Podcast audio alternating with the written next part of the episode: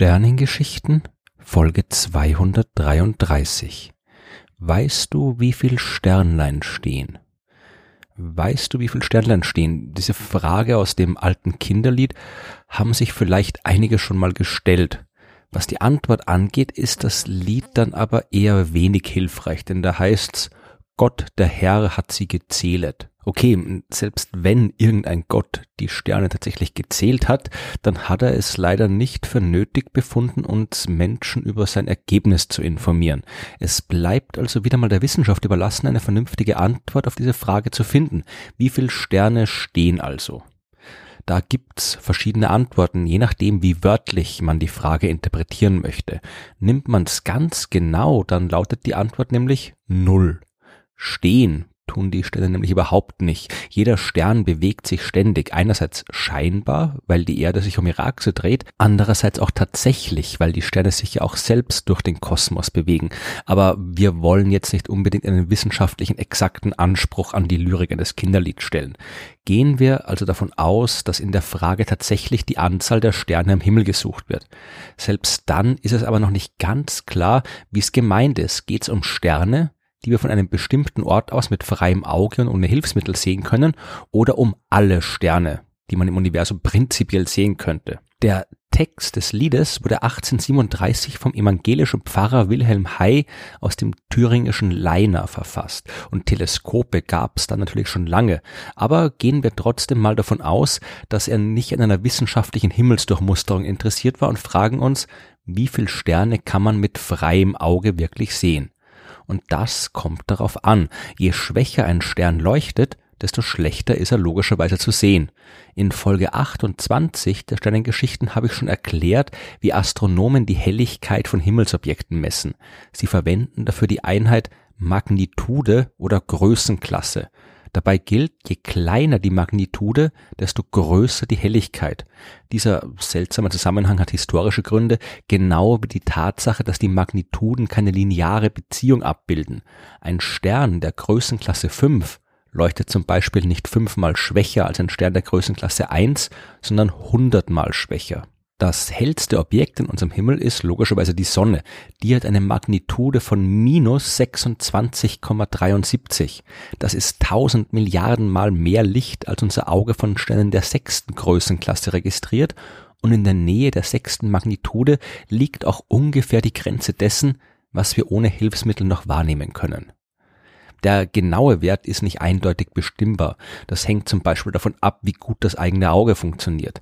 Kinder haben noch größere Pupillen und können deswegen auch mehr Licht registrieren als Erwachsene. Im Alter degeneriert das Auge generell, da wird die Linse drüber, die Pupille kleiner und man sieht schlechter. Und schlecht sieht man auch, wenn man müde ist, wenn man viel Alkohol getrunken hat, wenn man nicht an die Dunkelheit adaptiert ist und so weiter.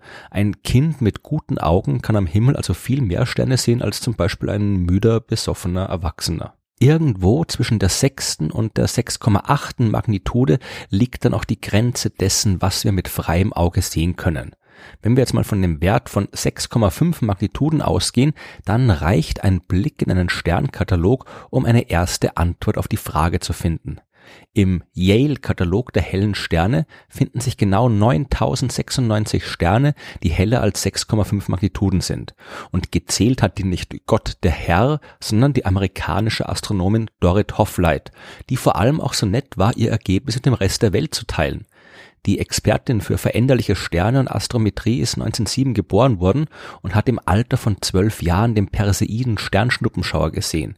Und das hat sie so sehr fasziniert, dass sie Astronomin werden wollte.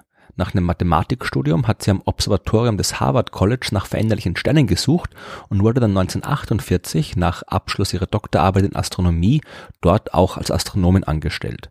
1956 ist sie dann nach Yale gewechselt, wo sie den Bright Star Katalog zusammengestellt hat, der alle Sterne auflistet, die man mit freiem Auge von der Erde aus sehen kann. aber wir können nie den gesamten Himmel sehen. Einerseits stehen da im Allgemeinen immer irgendwelche Berge, Bäume oder Gebäude herum und verstellen uns den Blick. Andererseits ist ja auch immer die Hälfte des Himmels verborgen, weil er unter unseren Füßen liegt. Wenn wir von einem perfekten Beobachtungsort ausgehen, der überall einen komplett freien Blick bis zum Horizont bietet, zum Beispiel auf einem Schiff am windstillen Ozean, dann können wir dort also knapp 4500 Sterne mit freiem Auge sehen. Das gilt allerdings nur für einen bestimmten Zeitpunkt beziehungsweise Beobachtungsort. Wenn wir zum Beispiel am Nordpol stehen, wo dank Klimawandel immerhin kaum noch Eisberge den Blick verstellen, dann würden wir immer nur die nördliche Hälfte des Himmels sehen. Am Südpol ist es genauso, nur umgekehrt. Und irgendwo dazwischen kommt auf die Jahreszeit an, welche Sterne gerade sichtbar sind. Manche Sterne kann man nur im Winter sehen, manche nur im Sommer, je nachdem, wie die Erde bei ihrem Lauf um die Sonne gerade geneigt ist.